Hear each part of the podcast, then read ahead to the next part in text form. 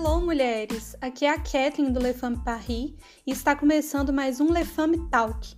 E hoje nós vamos falar um pouquinho sobre a adoração genuína. Vamos lá? E para falar desse tema, eu queria ler com vocês um texto que se encontra lá no livro de Lucas, capítulo 7, e nós vamos ler do versículo 36 ao versículo 50. Convidou um dos fariseus para que fosse jantar com ele.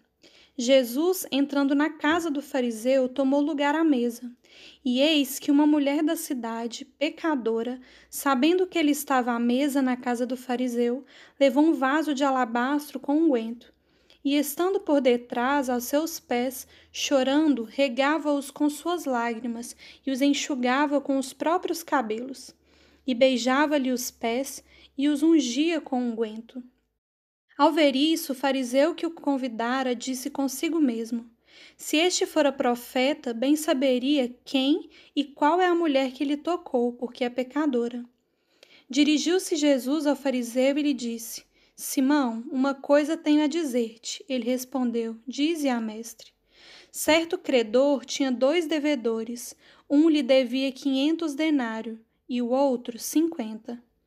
Não tendo nenhum dos dois com que pagar, perdoou-lhes a ambos. Qual deles, portanto, o amará mais? Respondeu-lhe Simão. Suponho que aquele a quem mais perdoou, replicou-lhe Jesus. Julgaste bem.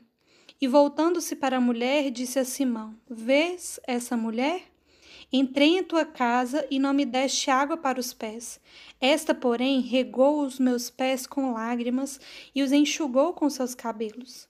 Não me deste ósculo, ela, entretanto, desde que a entrei, não cessa de me beijar os pés. Não me ungiste a cabeça com óleo, mas esta com bálsamo ungiu os meus pés. Por isso te digo: perdoados lhes são os seus muitos pecados, porque ela muito amou.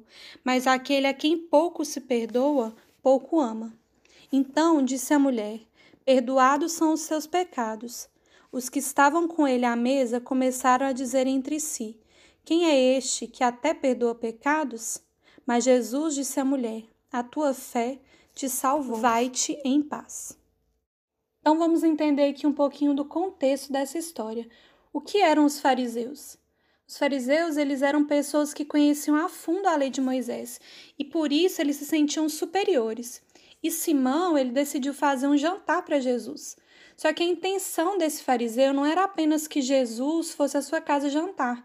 Ele queria saber quem verdadeiramente Cristo era. O motivo do jantar não era de honra, mas sim para testar Jesus. E naquela época, quando um judeu convidava uma pessoa para jantar, era um jantar especial, né? Quando o convidado chegava, né, a primeira coisa que um anfitrião tinha que fazer era pedir-se que lavassem os pés, demonstrando hospitalidade e logo em seguida você ia até o convidado e dava um beijo na testa, simbolizando que ele era bem-vindo na sua casa, e, e depois você ungia com azeite, que simbolizava alegria.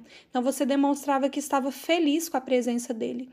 E como o convite não era de honra, o fariseu não tratou Jesus de maneira especial. E uma mulher da cidade ouviu dizer que Jesus estava na casa desse fariseu. Então ela não perdeu tempo e ela foi correndo, né, de encontro a Jesus. Ela invadiu a casa do fariseu com um frasco de perfume e se prostrou aos pés de Jesus. Naquela época as, as mesas elas eram baixas, né, e eles se sentavam com os pés virados para trás. Por isso que no texto diz que ela se colocou atrás de Jesus. Ela não se preocupou com o julgamento das pessoas, né? Ela, ela não se preocupou com quem estava à sua volta. Ela simplesmente se rendeu aos pés de Jesus com tudo que ela tinha e ela o adorou. No versículo 38 fala, né? E estando por detrás aos seus pés, chorando, regava-os com suas lágrimas e os enxugava com os próprios cabelos, e beijava-lhe os pés e os ungia com unguento. Um e quando Simão, o fariseu, ele viu essa mulher que pelas suas características, ela era pecadora, ele, com toda a arrogância do mundo, ele pensou, né? Se esse homem, Jesus, se ele fosse profeta, ele saberia quem é essa mulher e certamente ele não, não a deixaria tocar. Só que independente daquilo que a gente carrega, o Senhor, ele continua dizendo para nós: "Eu recebo a sua adoração". É, não existe super-heróis espirituais, nós estamos no mesmo nível, né? O, o mesmo nível que eu digo é dependência absoluta de Deus. Mas nós podemos escolher estar aos pés dele ou apenas observando. O convite de Deus para nós é para que a gente tenha uma adoração genuína. E por isso que a gente precisa se analisar, sabe, diariamente. Qual motivo que você vai à igreja? Por qual motivo que você ora? Que que, que te aproxima de Deus, sabe? O seu relacionamento ele não pode se basear em experiências dos outros. E ele também não pode se basear em você frequentar um culto uma vez por semana e sair de lá mais vazio do que você entrou. Porque quem toca em Jesus recebe, recebe algo novo. Deus ele procura adoradores que o adorem em espírito e em verdade. É muito bom que Deus ele levante pessoas que nos ensinem acerca da palavra, é excelente que Deus usa pessoas para nos mover em adoração, mas e a sua adoração? Onde que ela está? E a sua vontade de aprender mais de Deus? Onde que ela está? As atitudes da mulher, elas, ela nos ensina várias coisas. Ela nos ensina sobre gratidão, sobre intimidade, sobre entregar o nosso melhor. E nós devemos adorar a Deus com o nosso melhor, sem medir esforços, porque Ele nos ofereceu o seu melhor, que era o seu filho.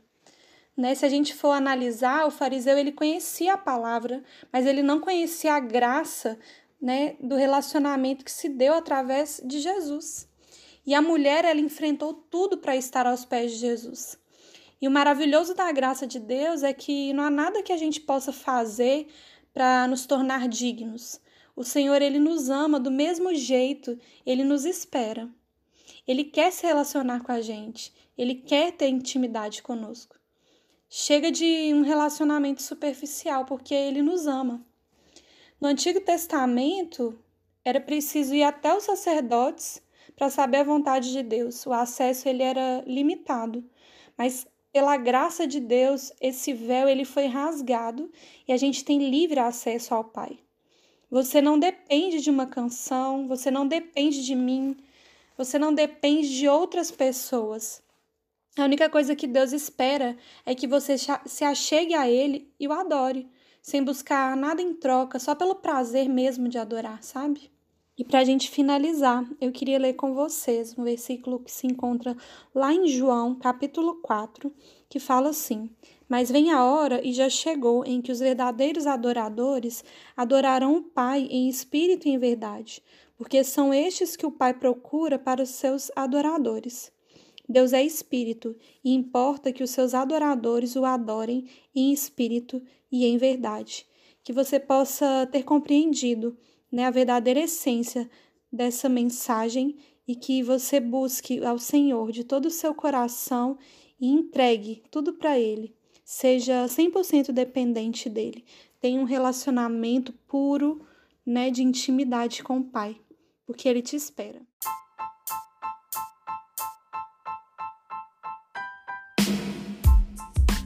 Amém? Deus abençoe e até a próxima.